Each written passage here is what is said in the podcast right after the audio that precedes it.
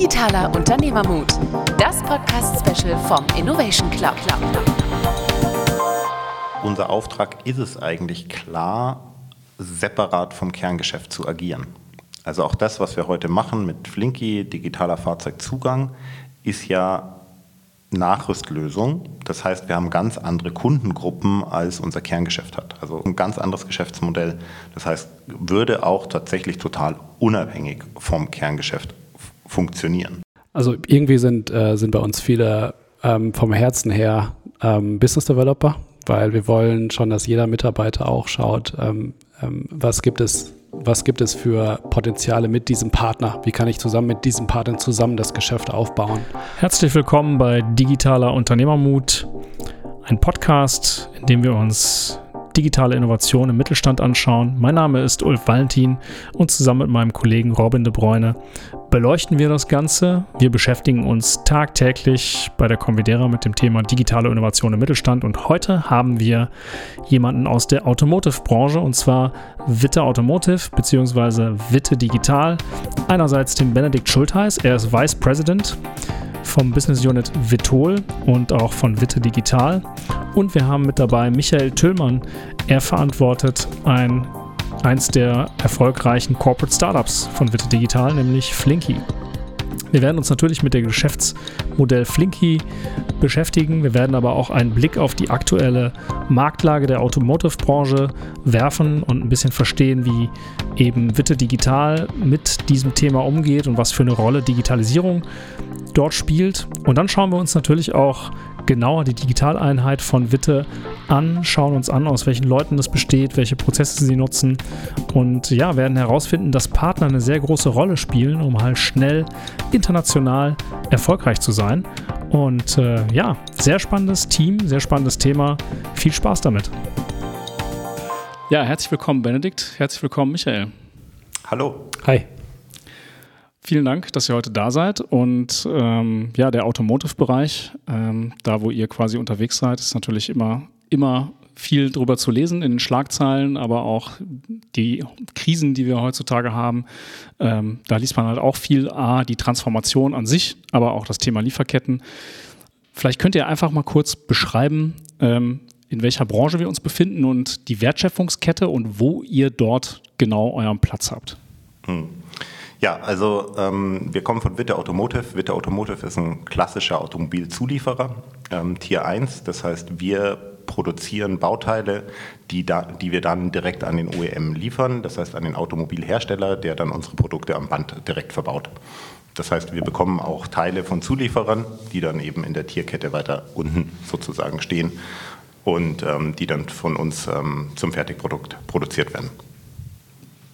Welche Herausforderungen äh, siehst du im Moment? Jetzt nur so ganz allgemein. Genau, also es gibt, äh, du hast das vorhin schon gesagt, es gibt ja kurzfristige Themen und es gibt langfristige Themen, so global strategische Themen. Die kurzfristigen Themen sind wir gerade in einer, in einer sehr spannenden Situation, weil sich mehrere Krisen überlagern, ähm, angefangen mit Corona, ähm, das immer noch nicht vorbei ist, was, was die Automobilindustrie nach wie vor belastet. Ähm, nur Schlagwort, ne? die, die Zero-Covid-Politik in China, die natürlich weiterhin starke Auswirkungen auf die Lieferketten hat. Das zweite Thema, das dann zusätzlich dazu kam, war die Chipkrise Anfang letzten Jahres. Auch die ist noch nicht ausgestanden. Das heißt, dass es eigentlich zu wenig Teile gibt, um die Autos, die nachgefragt werden, zu produzieren, sodass wir alle gemeinsam um diesen, diesen Markt kämpfen und um die Chips kämpfen, die da draußen am Markt zur Verfügung stehen. Ja, und die, die dritte Krise, die wir jetzt natürlich dieses Jahr dann noch mal speziell in Europa bekommen haben, ist der Ukraine-Krieg, der nochmal zusätzliche Verschärfungen äh, an, an allen möglichen Ecken und Enden ähm, geliefert hat, sodass die Stückzahlen, auf die eigentlich die Automobilindustrie ausgelegt ist, momentan nicht da sind. Also wir laufen momentan 20 Prozent unter unserer Normalkapazität. Ähm, das Thema, sag ich mal, Transformation hin zur E-Mobilität. Ähm, wie habt ihr euch darauf vorbereitet oder, oder wie seht ihr das? Ihr seid ja quasi Anbieter von, oder ihr seid Technologieführer im Bereich äh, mechatronischer Schließsysteme. Wie bewertet man das jetzt sozusagen in dem Rahmen der E-Mobilität? Ist das ein Produkt, was sowieso für alles, für alle Autos äh, wichtig ist oder äh, müsst ihr euch da auch dem Wandel stellen? Also das Thema E-Mobilität und, und, Transformation ist ja tatsächlich dann eins, eins der größeren, eins der strategisch langfristigeren. Und wir haben tatsächlich relativ früh damit begonnen, uns mit diesen gesamten Trends in der Automobilindustrie auseinanderzusetzen. Damals war das Stichwort irgendwie Case, also Connected, Autonomous, äh, Shared und Electrified. Und wir haben dann geschaut, okay, welche Auswirkungen hat das ganze Thema auf uns? Ähm, der Wechsel oder die Transformation, die wir aktuell haben im Antriebsstrang, das betrifft uns eigentlich nicht. Ähm, egal ob E-Auto oder nicht, es braucht einen Türgriff. So, das heißt, wir sind eigentlich wenig davon betroffen. Wenn man jetzt natürlich die anderen Trends sieht, die da kommen, ähm, Shared oder Autonomous Driving, das könnte tatsächlich einen Einfluss haben direkt auch auf die Absatzmenge, ähm, die dort produziert werden, Fahrzeuge, die im Markt gebraucht werden. Und das sind dann natürlich schon Themen, die uns als Automobilzulieferer direkt betreffen, egal welches Produkt wir produzieren weil wenn weniger Fahrzeuge vielleicht gebraucht werden in Zukunft, werden wir auch weniger Teile verkaufen. Das finde ich jetzt aber ganz spannend auch, weil ich meine, so wie du es gerade beschrieben hast, seid ihr wirklich rangegangen und gesagt, okay, wir antizipieren, was sich in unserem Markt, in unserem Automobilmarkt verändert und suchen Möglichkeiten da drin auch. Ne? Also es ist nicht nur als Bedrohung zu sehen, sondern auch zu sagen, da sind auch eine Menge Möglichkeiten, wie wir uns positionieren können. Kann man das so sagen? Äh, ja, auf jeden Fall. Also bei uns, äh, Beispiel ist zum Beispiel autonomes Fahren. Äh, könnte würde man jetzt nicht zwingend mit einem Schließsystemhersteller in Verbindung bringen, aber autonomes Fahren und Robotaxis funktioniert ja nur sinnvoll, wenn die Tür danach zu ist. Also wenn, wenn du als Kunde aussteigst aus dem Fahrzeug, weggehst und die Tür offen lässt, dann kann das Robotaxi nicht mehr weiterfahren. Also was brauchst du? Du brauchst einen Türantrieb, dass die Tür wieder geschlossen ist. Und das sind so Themen, da sind wir genau drinnen, wo wir dann auch einen steigenden Markt für uns zum Beispiel sehen würden. Oder autonomes Fahren ähm, wird ganz andere Sitzkonzepte haben. Das heißt, äh, du kannst den Fahrersitz drehen, ähm, hast, dann so eine, hast dann so eine Lounge oder so. Und ähm, da sind wir natürlich mit unseren Verstellmechanismen dann auch mittendrin. Wie spielt jetzt das Thema Digitalisierung da rein? Wir wollen jetzt mal so langsam Richtung Bitte digital auch, auch schwenken. Also ist das auch ein Grund vielleicht gewesen, ähm, sich mit dem Thema digital stärker auseinanderzusetzen oder liegt der ganz woanders? Nee, auf jeden Fall. Und das kommt natürlich auch direkt aus, ich sag mal, dem, den Märkten, die sich durch diese Transformation ent, ähm, ergeben, ähm, ist das eine, eine, logische Konsequenz. Also das Thema Shared oder das Thema Connected Car, ähm, dadurch entstehen ganz neue Märkte in Mobilitätsdienstleistungen etc. Und ähm, nachdem wir gesehen haben, dass natürlich ein Teil unseres Wachstums gegebenenfalls bedroht sein könnte durch geänderte Volumina oder Disruptionen, die wir noch gar nicht kennen, ähm, haben wir gesagt, okay, das ist aber unser Markt und wir haben da eine Daseinsberechtigung. Also ist es auch klar, dass wir in dem Bereich äh, digitale Geschäftsmodelle, die in diesem Markt entstehen, mitspielen wollen. Okay. Spannend. Da können wir, glaube ich, einsteigen direkt in unsere ersten Fragen. Wir machen ja immer, ihr kennt es ja aus unserem Podcast auch schon, ein paar Checkfragen. Wie seid ihr als digitale Einheit, als Innovationseinheit aufgestellt? Und erste Frage ist bei mir mal, habt ihr eine Innovations-Digitalstrategie?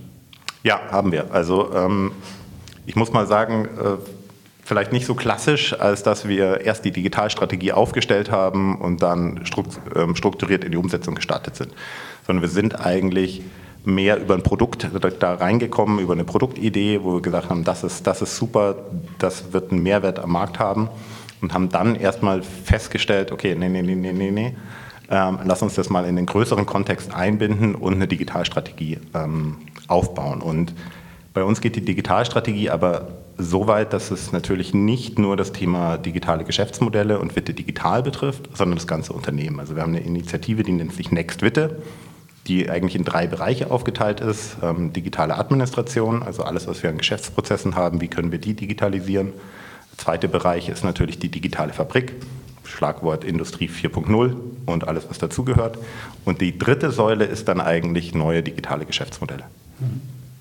Und wie bezeichnet ihr euch als Digitalteam? Was für einen Namen habt ihr euch gegeben? Bitte digital. Sehr gut. Spannend. In die Idee, die initiale Idee, die das Ganze ausgelöst hat, können wir gleich nochmal rein. Aber davor nochmal, wie viele Leute seid ihr denn heute fest angestellt für Vite Digital oder die, die in Vite Digital arbeiten? Ja, also wir, wir sind äh, ja mehrere Funktionen. Also wenn ich, wenn ich alle durchgehe, Vertrieb, Projektmanagement, Entwicklung, ähm, ja, dann sind wir um die 20. Und arbeitet ihr auch noch mit externen zusammen, also Freelancer oder Dienstleister, oder könnt ihr das alles aus euren eigenen Strukturen wuppen? Nee, auf jeden Fall. Also wir sind äh, sehr, sehr stark ja, abhängig äh, von Dienstleistern, ja, doch kann man schon so sagen, weil wir gewisse Funktionen, äh, gerade alles, was, was, was Softwareentwicklung betrifft oder ähm, Cloud-Entwicklung, das machen wir extern. Mhm. Ähm, aber auch, äh, ich sag mal, die Validierung von Geschäftsmodellen, ähm, Ausarbeitung von Geschäftsmodellen holen wir uns äh, immer wieder Unterstützung. Mhm. Und was ist euer Ziel als Witte Digital? Ja, das große Ziel ist, äh, eine zweite stabile Säule ähm, aufzubauen zum klassischen Kerngeschäft. Und Cost Center oder Profit Center? Profit Center. Und Kulturrevolution oder Geschäftsmodellrevolution? Beides. Ja, das haben wir auch. Endlich mal andere Antworten, ne? Ja, also bei Profit Center ja. auf jeden Fall. Das ist, das ist definitiv bei vielen sonst eher ein Cost Center.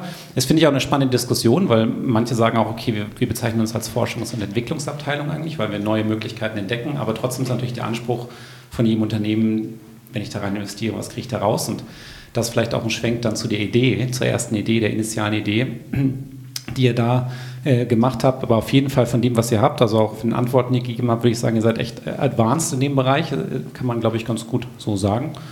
Und äh, vielleicht steigen wir mal ein in die Idee, die erste initiale Idee, die du schon angerissen hast. Was, wie, wie kam das oder was ist das? Ja, ich würde jetzt mal den, den, den Aufschlag machen oder den Auftakt, ähm, weil ich bei der Idee wahrscheinlich noch, noch näher dran war, dann aber an den Michael übergeben, weil er heute derjenige ist, der die, die Idee zum Skalieren bringt, zum Fliegen bringt. Ähm, wir kommen als, als Schließsystemhersteller vom Öffnen und Schließen des Fahrzeuges und haben eben auch, auch Fahrzeugschlüssel ähm, hergestellt.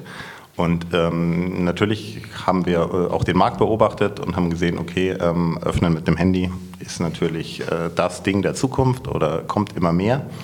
Und kamen dann auf die smarte Idee, dass man ja auch eine Nachrüstlösung ähm, dort äh, einbauen könnte und haben uns, weil wir eben so nah am Schlüssel drin sind, äh, eine, eine Box ähm, einfallen lassen, die man ins Fahrzeug legen kann, die dann über zwei Finger, die in der Box sind, diesen Schlüssel betätigt, auf und zu. Und diese Box wird dann übers Handy angesteuert. Damit haben wir sozusagen ja, eine installationsfreie Nachrüstlösung geschaffen, um die Fahrzeuge eben mit einem digitalen Schlüssel auszustatten. Ja, wie, wie, äh, ja, wie, wie seid ihr vorgegangen? Wie habt ihr das entwickelt? Ähm, genau, also wir sind tatsächlich damals von der Produktidee gekommen und haben gesagt, wir bauen mal schnell einen Prototypen. Und das war schon, ich glaube, mittlerweile vor über vier Jahren. Ähm, noch vor unserer Zeit, vor der Zeit, äh, bevor Benedikt und ich in dem Bereich waren. Ähm, deshalb erzählen wir jetzt nur aus Erzählungen. Ähm, das heißt, ähm, wir haben relativ schnell eine, eine, Box gebaut, die genau das macht, was Benedikt gerade beschrieben hat. Ähm, haben gesehen, es funktioniert. Wir steuern mit dem Handy über Bluetooth die Box an, die triggert wiederum den Schlüssel, der in die Box voreingelegt wurde, über eine kleine Schublade. Das ist ja komplett mechanisch, oder? Komplett mechanisch, also, genau. Zack, und dann wird der Schlüssel quasi von innen gedrückt, so kann ich mir das vorstellen? Exakt, ja, okay. exakt. Die Box ähm, ähm, wird im Auto platziert, also tatsächlich platziert. Also wir brauchen, oder wir sagen, ähm, innerhalb von zehn Sekunden können wir jedes Auto öffnen und schließen mit dem Smartphone. Weil du nimmst die Box in die Hand, ähm, legst den Schlüssel in die Schublade, machst die Schublade zu, platzierst die Box im Auto, am beliebigen Ort, in der Regel ähm, im Kofferraum, ähm, im Handschuhfach oder ähnliches. Ähm, und das war die Installation. Und dann machst du die Tür zu, gehst raus und drückst auf dein Handy und das Auto ist zu. Und das Charmante daran ist, dann kann ich diesen Zugang super flexibel mit diversen Personen teilen. Und dafür haben wir unsere Plattform, unser Portal, ähm, unsere APIs und SDKs genau ausgelegt ähm, dass unsere Kunden und Partner genau das super effizient und schnell machen können. Ähm, so, jetzt hattest du aber gefragt, wo kam es, wo kam es her?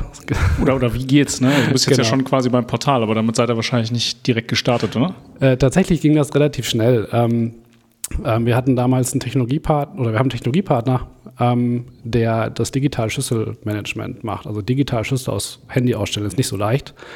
Ähm, und ähm, den haben wir relativ früh identifiziert ähm, und dann zusammen mit diesem Partner ähm, das ganze Flinky-System entwickelt. Damals hieß es noch Wave, Wavebox. Ähm, und der Name Flinky kam damals, als wir in 2018 gesagt haben, hey, das ist auch so ein tolles Produkt, ähm, wir bringen das in den B2C-Markt und dafür brauchen wir mal einen fetzigen Namen äh, von, von To Flink, also Schlüssel zuwerfen. Ja. Äh, das haben wir dann ähm, gemacht ähm, war ein halbes Jahr im Bereich B2C unterwegs, aber haben dann sofort wieder aufgehört damit, weil wir gemerkt haben, das ist nicht die Welt von, von Witte.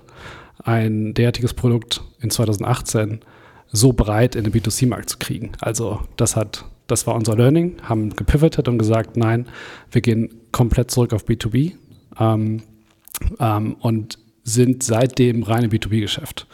Also seit Anfang 2019 fokussieren wir uns rein auf die Optimierung, auf die Skalierung des Produktes von Flinky. Aber das finde ich gerade ganz spannend, was du gesagt hast, weil von der Idee schnellen Prototypen gebaut, am, am Markt ausprobiert, ne, ein Portal dazu gebaut, auch mit Zielgruppen gearbeitet und gemerkt, okay, B2C ist es, ist es noch nicht eine Lösung vielleicht oder, oder ist es halt nicht unsere Kompetenz, das zu tun. Das vielleicht noch müsste man dann schauen, aber auf jeden Fall der mhm. Grund war, ihr habt gemerkt, okay, wir kriegen es nicht in den Markt rein, also machen wir eine, ein Pivot, wir verändern das und äh, gehen dann eher in den B2B-Markt. Und ähm, ja, das, das finde ich spannend, dass ihr so offen oder dass man, ja, das ist sehr wichtig, glaube ich, in der Innovation halt einfach zu probieren und aber auf das, was der Markt einem zurückspielt, zu reagieren dann. Das war wahrscheinlich aber gar nicht so einfach in einem um Umfeld wie Witte, oder? Weil das seid ihr wahrscheinlich aus einem Kerngeschäft nicht so gewohnt. Ge genau, im Kerngeschäft kann man super, super toll eine, eine Standsmaschine rechnen, wann amortisiert sie sich wieder. Ähm, das ist bei, bei dem Produkt natürlich nicht so. Ähm, rückblickend war es die richtige Entscheidung, zurück auf B2B zu pivoten, ganz klar. Ähm, man sagt ja immer irgendwie ähm, Team Time to Market und äh, Technology. Ähm, hatten wir aber Zeit, also war nicht die richtige Zeit im Markt. So, das heißt, Leute haben das einfach, die Menschen haben das einfach noch nicht gebraucht, das Produkt. Oder mhm. wir hatten da nicht die Marketing-Power, denen zu erklären, dass sie es brauchen.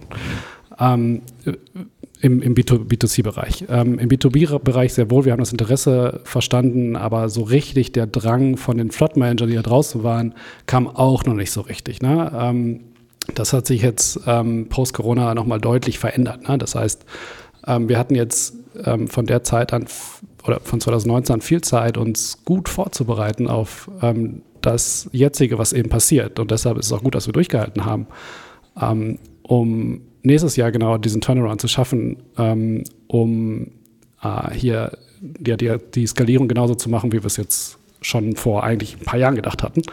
Ähm, aber das war natürlich äh, der initiale Business Case. So, ähm, aber jetzt merken wir, jetzt ist auch die Time to Market ähm, die richtige.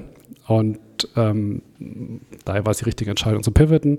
Sicherlich haben wir viele Sachen, hätten wir nochmal anders machen können. Natürlich lernt man das mit der Zeit, aber ähm, Genau, da stehen wir jetzt heute. Aber ich glaube, das ist immer das Spannende an neuen Geschäftsmodellen oder neuen Märkten, die man ja für sich entdeckt, ne? also die neuen Möglichkeiten, die da sind, äh, dass man halt erstmal da reingehen muss und dann lernt man aus diesem Markt. Und ich glaube, das ist genau ein Wettbewerbsvorteil, den man sich äh, dafür nutzen kann, was sich ja dann auch zeigt, wenn ihr sagt, jetzt haben wir plötzlich den Time to Market, weil wir vielleicht auch davor viel gelernt haben, was wirklich wichtig ist und auf welche Wertangebote wir uns fokussieren müssen und auf welche halt nicht.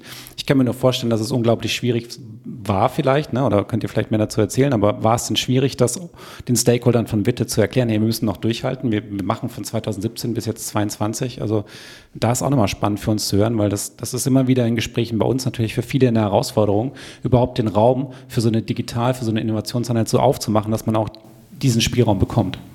Ja, absolut, absolut. Ähm, das ist ähm, schwierig und das ist auch immer wieder eine Diskussion, ähm, weil wir natürlich auch in der Digitaleinheit von den Krisen sozusagen nicht, ja, die sind nicht spurenlos an uns vorbeigegangen. Ne? Also wir hatten ähm, Märkte, die plötzlich weggebrochen sind ähm, durch, durch Corona, die wir eigentlich als Zielmärkte hatten und damit natürlich auch die Erwartungen nicht erfüllen konnten.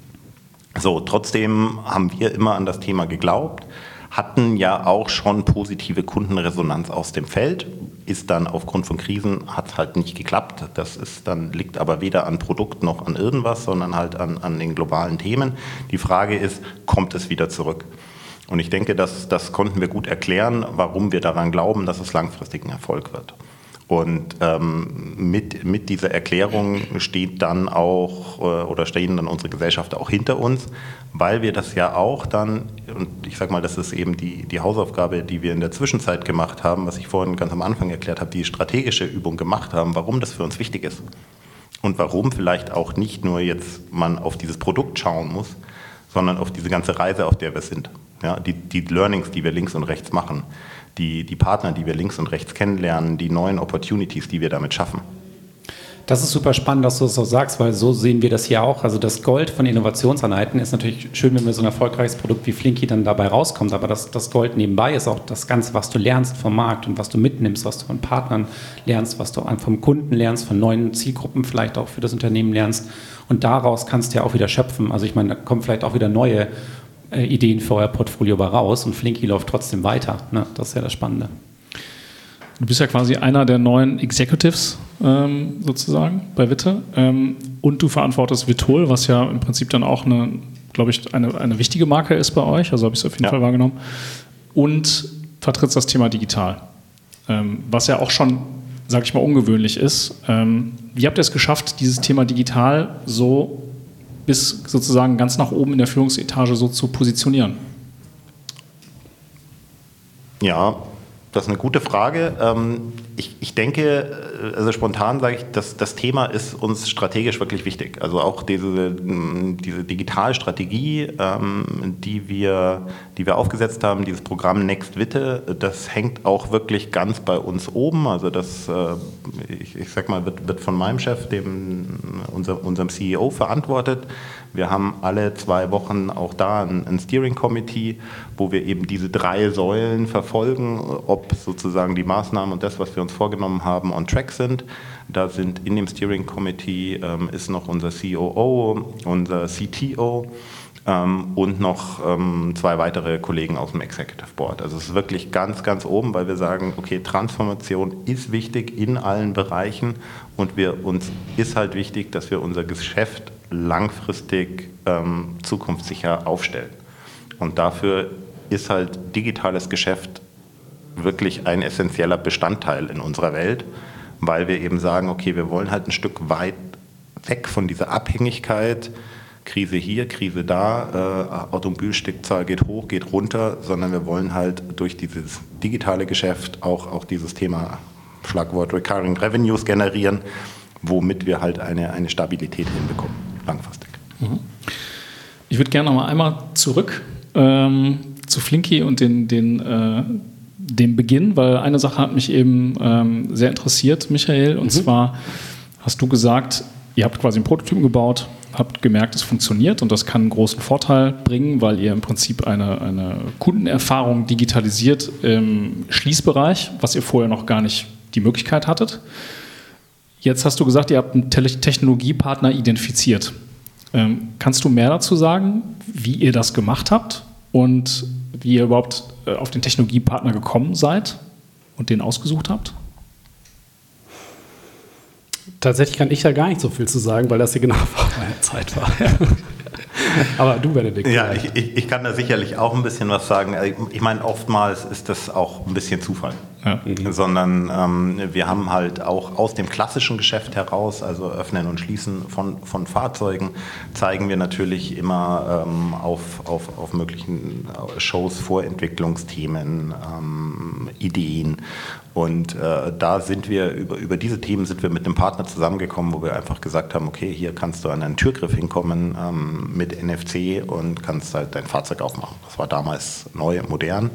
Und ähm, da sind wir dann eben an eine Firma gekommen, ähm, ein Startup aus Österreich, Firma Tepki, ähm, die dann äh, ja, die digitale Schlüssel einfach sehr innovativ ähm, erzeugt und sehr, sehr sicher erzeugt. Und dann äh, ist es ja auch sozusagen eine, also das ist etwas, was wir auch, wir haben eine Studie gemacht, digitale ähm, Vorreiter im Mittelstand, wo ein Faktor rauskommt, nämlich Partnerschaften, also strategische Partnerschaften, einfach ein, ein super guter Weg, um Digitalisierung nach vorne zu bringen, ähm, wo sich manche sträuben, sozusagen das zu tun. Und ihr habt das ja quasi dann damit gemacht, direkt im Prinzip, habt euch einen Technologiepartner gesucht. Gibt es irgendwie einen Rahmen oder gab es da auch Überzeugungsarbeit? Weil so eine Partnerschaft muss man ja auch irgendwie ausarbeiten. Ne? Also klassischerweise Mittelstand, Startup, ähm, wer gewinnt die Ober Oberhand, in welche Richtung entwickelt sich das Produkt? Also ähm, wie hm. seid ihr damit umgegangen? Also bei uns war die Partnerschaft relativ klar ähm, mit, äh, mit dem Technologiepartner an der Stelle, dass, dass wir die Technologie in unserem Produkt sozusagen verwenden und dann damit auch an, an den Kunden bringen. So, das heißt, das ist äh, ja eine, ist keine klassische Lieferanten-Kundenbeziehung, ähm, weil wir natürlich gemeinsam ein Produkt entwickeln. Aber es war, die Rollenverteilung war klar. Und ich glaube, das ist wichtig, dass mhm. die Rollenverteilung klar ist. Dass wir, ähm, dass wir dann gemeinsam erfolgreich sein können. Jeder macht sozusagen seinen Part. Grundsätzlich das Thema mit Partnern zusammenarbeiten, das stand bei uns nie wirklich zur Debatte. Das ist für uns klar, dass wir mit Partnern zusammenarbeiten müssen. Ne? Also ich finde so, gerade als Mittelständler, wir können nicht alles selber, wir können nicht alles selber machen. Die Zeit da draußen geht so schnell, gerade im Bereich digital, dass das vermessen wäre zu sagen, wir, wir machen das alles alleine. Das, das funktioniert ja. nicht. Ist das vielleicht auch so, also aus der Branche heraus als Zulieferer, weil man eben mit vielen zusammenarbeitet, dass das vielleicht ähm, eh schon sozusagen euch gegeben ist? Das weiß ich nicht, ob das äh, generell so in der Branche ist. Es liegt ein Stück weit in der DNA von Witte. Also wir haben ein ähnliches Konzept ähm, beim, beim Thema Internationalisierung, wo wir mit mehreren Partnern zusammenarbeiten, um auch unseren internationalen Markt zu bedienen. Ähm, aber uns, uns liegt das eben, im, im Netzwerk zu arbeiten und gemeinsam unsere Stärken da zusammenzubringen, um dann den bestmöglichen Erfolg ja, darzulegen. Ja, ganz viele Themen auf jeden Fall. Ich habe schon wieder ganz viele Ideen, aber einen Punkt, den ich trotzdem noch mal zu Flinky jetzt fragen wollte, weil da wird es auch spannend, was auch immer ein Thema ist in vielen Gesprächen, die wir haben, wenn es um Innovationseinheiten geht. Was mache ich denn, wenn mein Produkt oder meine Idee am Markt Traktion gewinnt? Jetzt habe ich verstanden, Flinky entwickelt sich gerade ganz gut, gewinnt an Traktion, klingt danach, dass es weiter vielleicht skalieren kann dann. Äh, und überlegt ihr dann, Flinky auszugründen? Geht das dann raus aus WTT oder wie seid ihr da aufgestellt, also an, an so einem Punkt? Ja, absolut, absolut. Das ist also genau die Frage, vor der wir auch äh, stehen. Heute ist Witte Digital ein völlig integriert äh, in, in die Witte Automotive. Aber das sind natürlich schon Fragen, die wir uns stellen. Was passiert mit den Geschäftsmodellen, die wir entwickeln? Hm. Ähm, bleiben die Bestandteil von Witte Automotive? Also sind sie so nah dran äh, sozusagen an unserem Geschäft, dass sie Sinn machen, in der Witte Automotive zu bleiben? Oder sind sie eigentlich ein Stück weit weg? und gründen wir sie dann aus. Ähm, hat mehrere Gründe, dann auch wieder das Thema Partner, was wir gerade gesagt haben, weil wir vielleicht manchmal entwickeln wir ja dann ein Thema mit einem Partner, wo es dann gemeinsam Sinn macht, ein gemeinsam, gemeinsames Venture zu gründen, ja. wo dann beide ähm, ihre, ihre Stakes einfach ihre einbringen. Ähm, für Flinky diskutieren wir das auch immer wieder. Es gibt sehr, sehr viele Gründe dafür, in der Gruppe zu bleiben, weil es ja auch ein Stück Hardware ist und Hardware ist sicherlich eine Kompetenz und eine Stärke von, von Witte Automotive. Gibt aber auch äh, einiges an Gründen, weil das Geschäftsmodell zum Beispiel ganz anders läuft, ähm, es, es, rauszugeben. Momentan sind wir drin, sind glücklich, äh, drin zu sein, ähm, aber das ist eine Frage, die wir uns regelmäßig stellen, ja. Hm.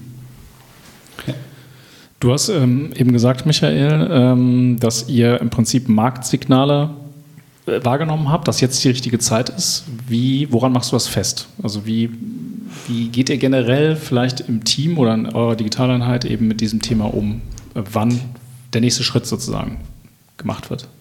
Genau, also zum einen ähm, merken wir es und das Team vor allen Dingen natürlich vom, vom Kundenfeedback oder wir nennen unsere Kunden eigentlich in der Regel Partner, ähm, weil wir ähm, arbeiten sehr eng mit unseren Partnern, wollen sehr eng mit unseren Partnern zusammenzuarbeiten, äh, zusammenarbeiten ähm, und kriegen das einfach wiedergespiegelt ne, aus dem Markt. Das heißt, ähm, die, die Kunden unserer Partner sind zum Beispiel Flot Manager, sind zum Beispiel ähm, ähm, Carsharer, sind ähm, Unternehmen, die sich gerne Teile nachts ins Auto liefern lassen würden, mithilfe der Flinky-Box oder ähnliches. Und da kriegt man die Impulse einfach aus dem Markt, was sich auch widerspiegelt natürlich irgendwo in steigenden Absätzen ähm, aber gerade so diese, diese Stimmung, die man mitbekommt, ähm, durch, die, durch die Partner, aber auch auf Messen, wiederum durch Partner und Kunden, ähm, einfach diese, ähm, ja, dieses Netzwerk, was wir gerade angesprochen haben, ähm, wir gehen in viele Gespräche, wir versagen uns wenig Gesprächen. Das ist vielleicht auch falsch hier und da, aber wir gehen super gerne in Gespräche, um einfach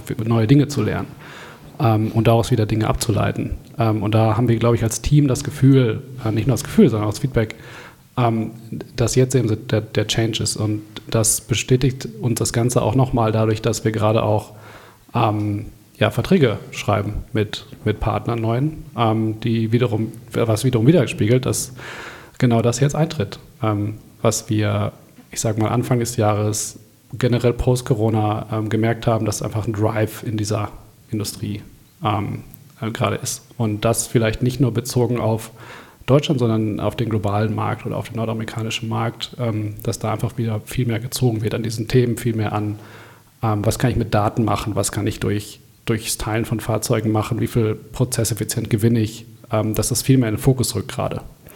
Ähm, und das ist das, was letztendlich diesen Erfolgsgedanken widerspiegelt. Das ist vielleicht nochmal eine gute Frage. Also ist Flinky sozusagen international direkt tätig? Oder habt ihr Märkte, auf die ihr euch fokussiert oder nur Deutschland? Wir haben äh, den Fokus ähm, aktuell noch ähm, stärker auf Europa ähm, und arbeiten aber auch international mit Partnern gerade ähm, stärker in Nordamerika. Wir haben eine lange Partnerschaft mit einem Unternehmen namens Tokarika ähm, in Japan. Das heißt, die, die Flinky Box läuft in einem Peer-to-Peer-Carsharing in, in Japan tatsächlich. Ähm, also wir sind sehr, schon sehr international aufgestellt, grundsätzlich vom Team her, welche Märkte wir adressieren. wir können allerdings noch eine stärkere Fokussierung haben auf andere internationale Märkte. Aber wie, wie macht ihr das? Weil das ist ja sozusagen auch ein Thema, was bei uns oft äh, zur Sprache kommt beim, bei der Skalierung. Also ich finde es ganz interessant, weil ihr sagt jetzt nicht noch nicht so richtig, ihr seid in der Skalierungsphase ähm, oder sagt irgendwie nächstes Jahr geht es so richtig los, aber irgendwie seid ihr es auch schon, weil ihr international ja aktiv seid, volle Kanone. Wie macht ihr das denn? Also habt ihr Leute in den Märkten dort oder steuert das dann dein Team sozusagen von, von Witter aus zentral?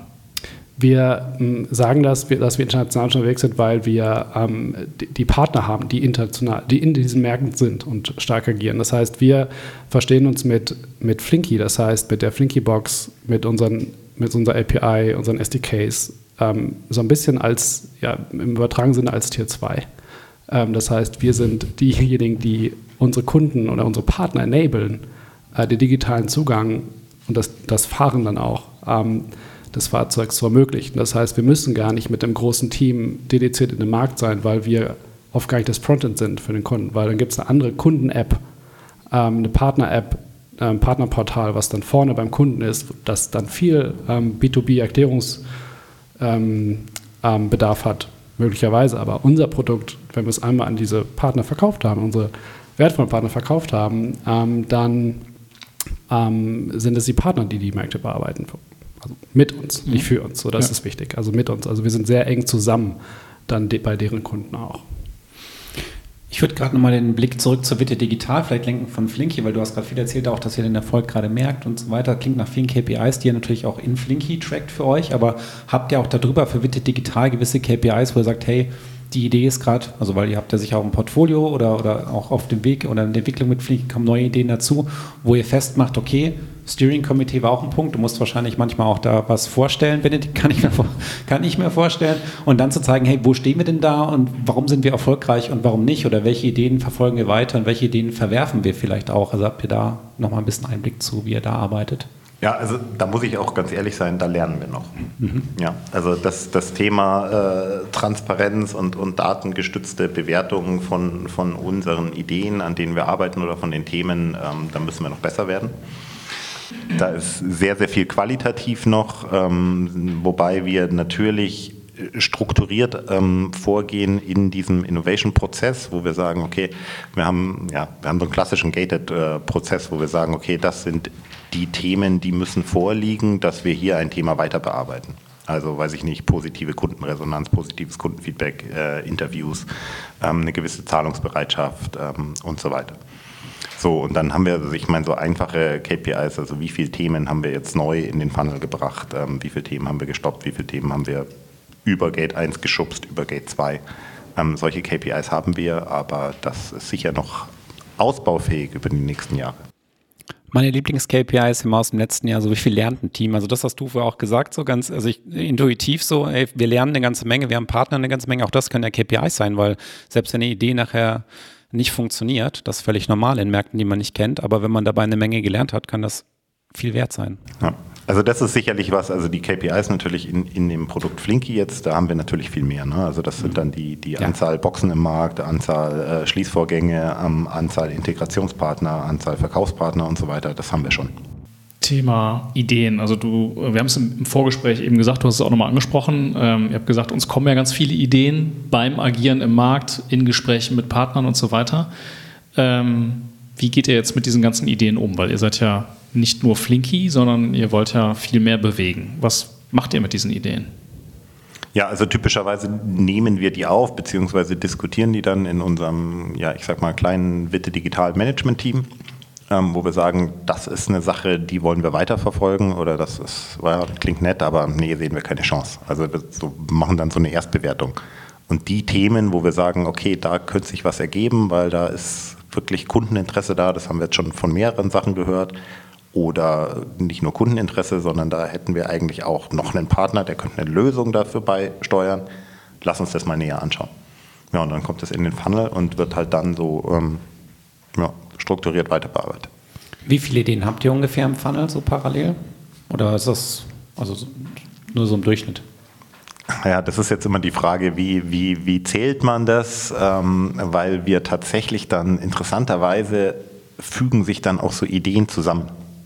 Ja, also dadurch, dass wir ja in einem gewissen Umfeld, Mobilitätsumfeld unterwegs sind, ähm, clustern sich dann plötzlich so auch Ideen. Also gibt es den einen Baustein und den anderen Baustein, was vielleicht mal zwei einzelne Ideen waren, wo man dann sagt, ah, das könnte man echt super zusammenbringen, sodass wir jetzt gerade so wirklich so zwei so Masterthemen verfolgen, so große, die sich aber zusammengesetzt haben, ich würde mal sagen, aus 10 bis 15 Einzelthemen. Und drumherum haben wir noch so drei, drei, vier kleinere Sachen. Könnt ihr ein bisschen was sagen zum Aufbau des Teams? Ähm, also wer da arbeitet, so was für Rollen es da gibt, die für euch jetzt sinnvoll sind? Also irgendwie sind, äh, sind bei uns viele ähm, vom Herzen her ähm, Business Developer, mhm. weil wir wollen schon, dass jeder Mitarbeiter auch schaut, ähm, was gibt es was gibt es für Potenziale mit diesem Partner? Wie kann ich zusammen mit diesem Partner zusammen das Geschäft aufbauen? Ähm, manchmal ist es nicht getan mit hier, ähm, hier ist die Lösung, nimm sie ähm, und du schaffst das schon, sondern ähm, wir arbeiten zusammen dann die Value Proposition äh, für, den, für den Kunden. Das ist schon unser Anspruch. Ähm, gut, grundsätzlich äh, sind das natürlich nicht alle. Ähm, wir haben Rollen ähm, im ähm, ja, Sales and Business Development, ähm, wir haben Produktmanagement, wir haben ähm, jemanden, der sich um Supply Chain und Produktion kümmert, weil wir produzieren die, die, die Flinky Box auch noch äh, bei uns am Standort Felbert, weil es so einfach sehr nah ist ne, mhm. an der Entwicklung und bei uns. Ansonsten haben wir Hardware- und Firmwareentwicklung direkt auch bei uns im Team, um einfach schnell auch reagieren zu können, ähm, neue Iterationen mitzudenken mit dem, mit einem Partner zusammen ähm, und hier einfach auch die, die Hoheit zu haben über das Produkt. Genau. Und ähm, dann haben wir extern Software, Softwareentwicklung, also alles, was so Cloud-Entwicklung anbelangt, ähm, ist ähm, extern, aber sehr eng und eine, auch eine sehr enge Partnerschaft mit dem, mit der, mit dem Unternehmen, mit dem wir mhm. zusammenarbeiten. Ja, okay.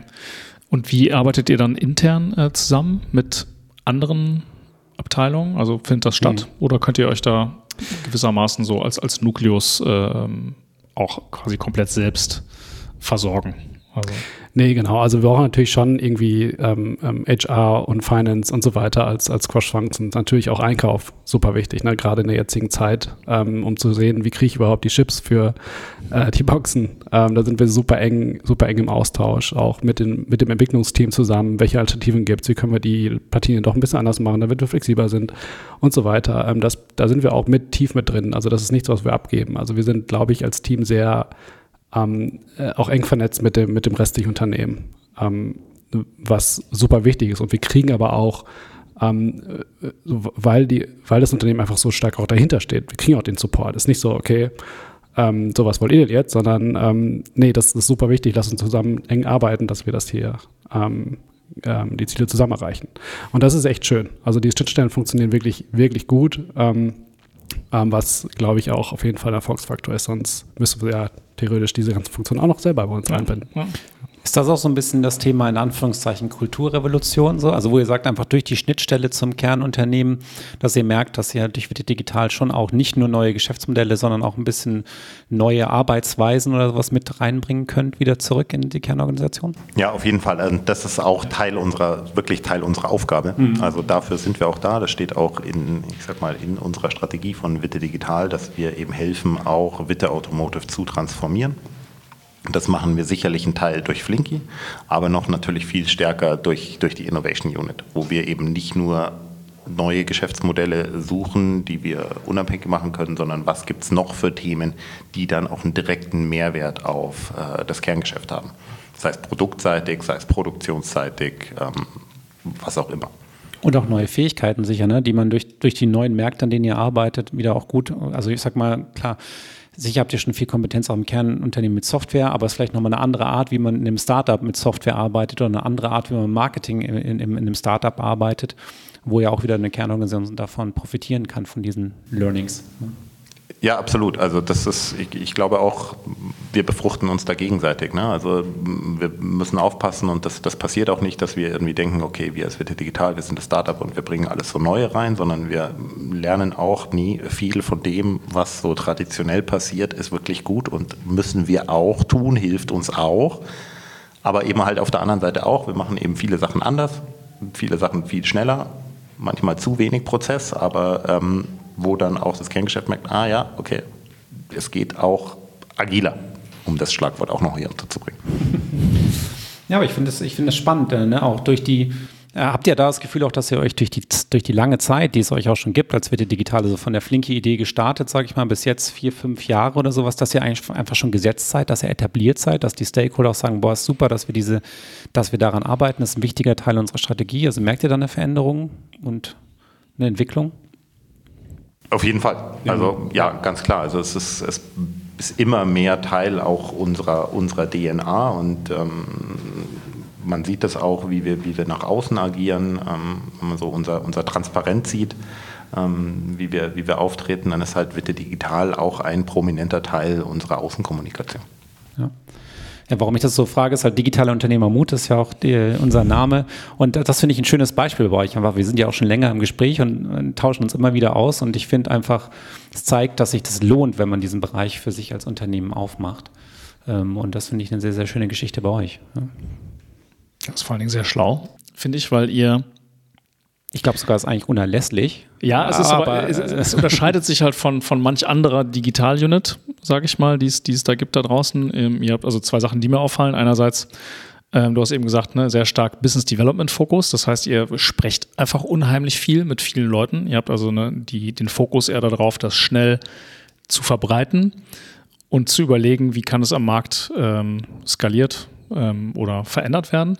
Das zweite ist, ihr habt durch eine enge Partnerschaft mit einem Unternehmen oder auch mehreren Partnern nicht äh, so ein Backbone aufgebaut, der für sich selbst arbeitet, wo manch andere dann äh, in diese Bredouille verfallen. Sie werden dann äh, im Prinzip vom Kerngeschäft missbraucht als Entwicklungsarm für Themen, die jetzt gerade nicht im Kerngeschäft gemacht werden können. Das, das habt ihr im Prinzip nicht.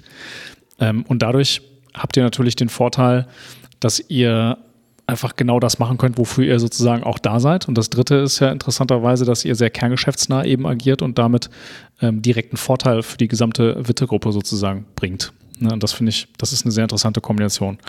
Auf der anderen Seite könnte man jetzt sagen, okay, seid ihr denn auch in der Lage, außerhalb des Kerngeschäfts euch zu entwickeln? Oder ähm, seht ihr das gar nicht als euren Auftrag? Weil das wäre vielleicht was, was vielleicht nicht so einfach zu bewerkstelligen ist, weil ihr diesen Undock-Punkt im Kerngeschäft irgendwie braucht. Ja, wobei ich da vielleicht auch noch mal ein Stück weit äh, korrigieren muss. Also unser Auftrag ist es eigentlich klar, separat vom Kerngeschäft zu agieren. Also auch das, was wir heute machen mit Flinky, digitaler Fahrzeugzugang, ist ja Nachrüstlösung. Das heißt, wir haben ganz andere Kundengruppen, als unser Kerngeschäft hat. Also Kerngeschäft ist ganz klar äh, Fahrzeughersteller. Wir haben als Kunden oder als Partner ähm, Flotten wir haben Carsharer, wir haben ähm, Telematikdienstleister und so weiter. Das heißt, ganz andere Kundengruppen, ganz anderes Geschäftsmodell. Das heißt, würde auch tatsächlich total unabhängig vom Kerngeschäft funktionieren. Natürlich greifen wir auf, auch auf die Stärken zurück, aber die Box können wir auch woanders produzieren lassen. Also es würde unabhängig gehen. Ja. Ähm, uns ist natürlich wichtig, dass wir das, was wir als Assets haben, natürlich auch sinnvoll nutzen. Absolut, super. Aber genau das ist ja der Punkt. Ne? Wie definiert man Kerngeschäft? Aber so wie du es gerade beschrieben hast, ja, absolut. Seid ihr quasi schon einen Schritt weit davon entfernt. Ich glaube, das ist auch übrigens so der, der versteckte Vorteil von jeder Innovationseinheit von einem großen, innovativen Unternehmen, diese Assets. Also in dem Bereich jetzt zu sagen, hey, das macht euch ja noch mal schneller dann im Vergleich. Jetzt hätte ja auch ein äh, jemand, der gar nichts damit zu tun hat, auf die Idee kommen können, wir machen so eine Box, aber ihr habt einfach diesen direkten Zugriff. Und das macht euch natürlich noch mal schneller auf diesem Weg zu diesen neuen Lösungen. Ne? Also das finde ich auch immer nochmal einen wichtigen Punkt, mit diesen Assets in Innovationseinheiten auch zu arbeiten und darin zu denken. Ne? Tauscht ihr euch eigentlich mit anderen Innovationseinheiten aus? Klar. Ja, ja also definitiv. Also genau, das finden wir auch super spannend. Also gerade noch, als wir in der Zeit waren, bevor wir ähm, jetzt auch unser Innovation Funnel ähm, natürlich geba gebaut haben, nachgezogen haben, ähm, haben wir uns viel ausgetauscht mit anderen Unternehmen ähnlicher Größe, aber auch größere Unternehmen, ähm, einfach gefragt, wie, wie macht ihr das denn? Ähm, was sind eure Erfahrungen? Ähm, wir ähm, haben uns damit beschäftigt, in verschiedene Startup-Netzwerke reinzugehen, was wir, wo wir noch im Prozess sind. und ich glaube, das ist extrem wertvoll. Und ich meine, ihr, wir machen ja hier auch, wir sind auch beim Innovation Club dabei bei euch. und, und auch da, ich glaube, solche Runden sind super wertvoll, einfach, einfach zu lernen und was mitzunehmen. Auch wenn es nur eine Kleinigkeit ist, kann es schon, kann schon super viel helfen.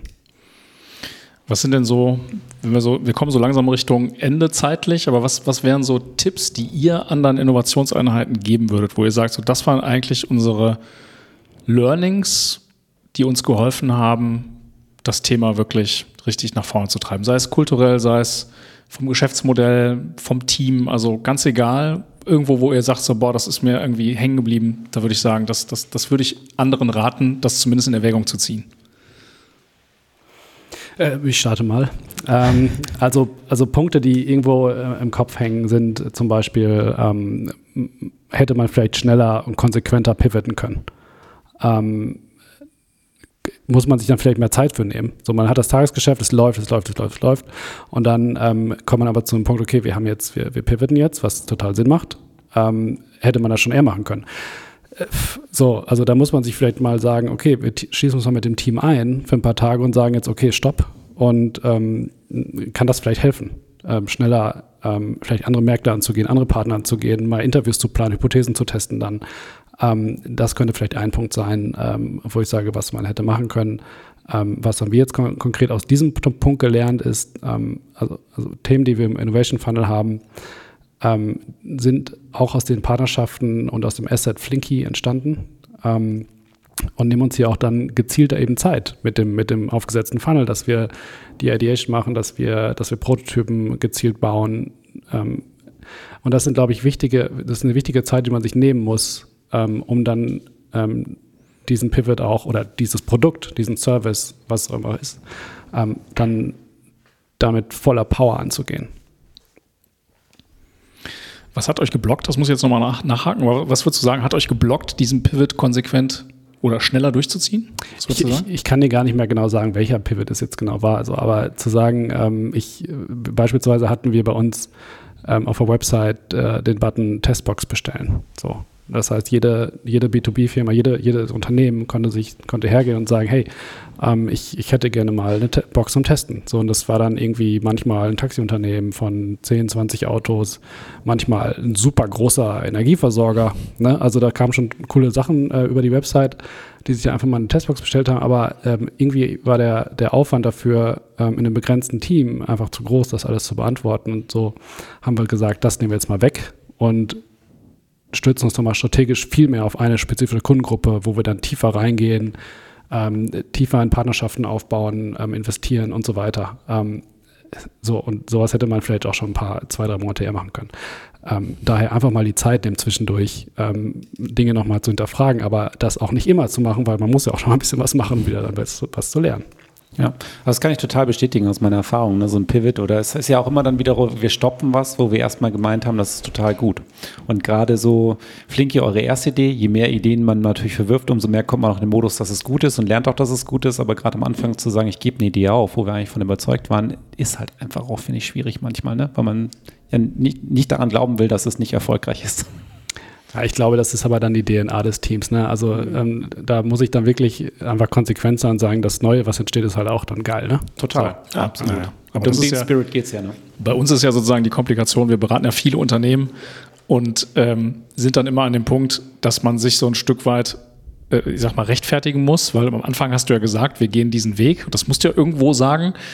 Und dann tritt das vielleicht nicht so ein und du musst quasi abbiegen und einen anderen Weg gehen, hast aber viel Erfahrung gesammelt, die dir sagen, alles klar, das ist der richtige Weg. Oder wie ihr im Team feststellt, nee, der Button ist es nicht viel zu aufwendig, aber wir haben was anderes gefunden, was viel mehr Sinn macht. Ihr habt das jetzt quasi, ihr habt die Autonomie euch erarbeitet in eurem Team, was euch hilft, genauso zu agieren. Finde ich total cool, diesen, diesen Insight sozusagen von dir zu bekommen ähm, viele Kunden von uns müssen das halt eben lernen und wir müssen denen das beibringen. Und man, manchmal ist man so ein bisschen, oder merken wir, ah, ich will das nicht akzeptieren. Wir haben doch vorher ganz klar so einen Businessplan uns überlegt und ein mhm. Ziel. Warum sind wir jetzt nicht direkt auf das Ziel zugegangen, sondern sind abgebogen? Und das ist echt, ähm, finde ich halt, ne, dieser Kulturaspekt auch einfach wichtig, das zu lernen. Ja, ja. könnte auch eine KPI sein, ne? Wie oft habt ihr gepivotet? Ja, ja total, ja. absolut. Ja. Nee, vielleicht, und das, was ich auch noch spannend finde, also Pivot, also sich selber zu hinterfragen, ist das, ist der Weg der richtige, auf dem, dem man ist und, und dann den Mut zu haben, zu sagen, nee, wir schwenken. Also ich kann mich da auch an Diskussionen erinnern, die wir beide hatten, wo ich gesagt habe, boah, nee, aber das sind doch und, und das war dann doch richtig, es dann auch zu machen. Warum, warum warst du, warum äh, hättest du vielleicht daran festgehalten? Naja, weil ich vielleicht, äh, genau wie du gerade gesagt hast, wir haben doch gerade gesagt, das ist richtig und vielleicht müssen wir noch ein bisschen länger durchhalten und, und es ist noch nicht. Aber Michael, der halt dann viel näher quasi am Kunden war, der dann gesagt hat, nee, macht keinen Sinn, ähm, Testbox ist doof. Ja? Ähm, zum Beispiel. Also die steht ja für was, die, ne? der Button, da steht ja mehr hinter. So das wollte, ja. Genau. Und genau. Ähm, das ist halt was anderes, was dann ist, weil da kam eben, was Michael gesagt hat, da kommen halt dann die großen Leads, der Energieversorger, da kommt das kleine Taxiunternehmen. Und das ist vielleicht auch noch was, was ich ähm, an, an der Stelle mitgeben würde, ist Fokus. Also wir sprechen ganz oft über Fokus. Also was sind jetzt die Themen, was bringt uns wirklich voran, was lassen wir liegen. Ähm, ja, also weil einfach links und rechts mit den Partnern, es entstehen so viele Möglichkeiten und wir sind aber ein begrenztes Team, ganz klar, und wir können halt entweder alles machen, aber halt nicht wirklich richtig, oder wir machen die ein, zwei Themen und die ein, zwei großen Opportunities, die machen wir halt Vollgas, die uns dann ein Stück weit tragen, dann können wir auch wieder andere Sachen machen. Also das ist so das, und das ist so ein bisschen Balance zwischen, ja, wir wollen mit vielen Leuten reden natürlich auch viel vom Markt mitbekommen, aber wir können nicht alles machen. Wir müssen auch Sachen liegen lassen. Mhm. Ja. ja. Eines der schwersten Dinge, ne, was du auch gesagt hast, also Dinge weglassen sozusagen tatsächlich. Ne? Ähm. Ja, ich glaube, darauf kommt es tatsächlich natürlich an, weil so viele Möglichkeiten im Innovationsmanagement, ne? also das, das direkt für sich so zu entscheiden und das auch loslassen zu können. Weil es gibt so viele Möglichkeiten und durch den Fokus ist die Wahrscheinlichkeit jetzt höher, dass man auch erfolgreich sein, sein kann. Aber es ist auch diese Balance, wie du sagst, ne, zu, zu genug im Köcher zu haben, aber die richtigen Dinge im Köcher zu haben. Und das kann man nur durch machen, machen, machen. Wahrscheinlich immer verbessern. Welche Themen würdet ihr euch wünschen in diesem Podcast? So in einer der nächsten Folgen. Was, was würde euch interessieren? Kann auch komplett was ganz anderes sein. Also ich meine, ich finde das immer spannend zu hören von, von anderen Firmen, wie, wie die damit umgehen. Ähm, es sind die Themen, die mich täglich berühren. Also wie schaffe ich den Fokus, wie schaffe ich die richtigen Themen zu identifizieren, ähm, wie schaffe ich es, Themen zu stoppen. Ähm, wann ist da der richtige Zeitpunkt? Das ist so das, wo ich immer die, die Frage habe ähm, an, an mich selber und wo ich un, unheimlich gerne dann auch anderen Leuten zuhöre, wie sie mit solchen Themen umgehen. Ähm, genau, also ich glaube, das habe ich ja auch schon viel, viel mehrfach, mehrfach gesagt, ähm, das mit anderen sprechen. Ähm,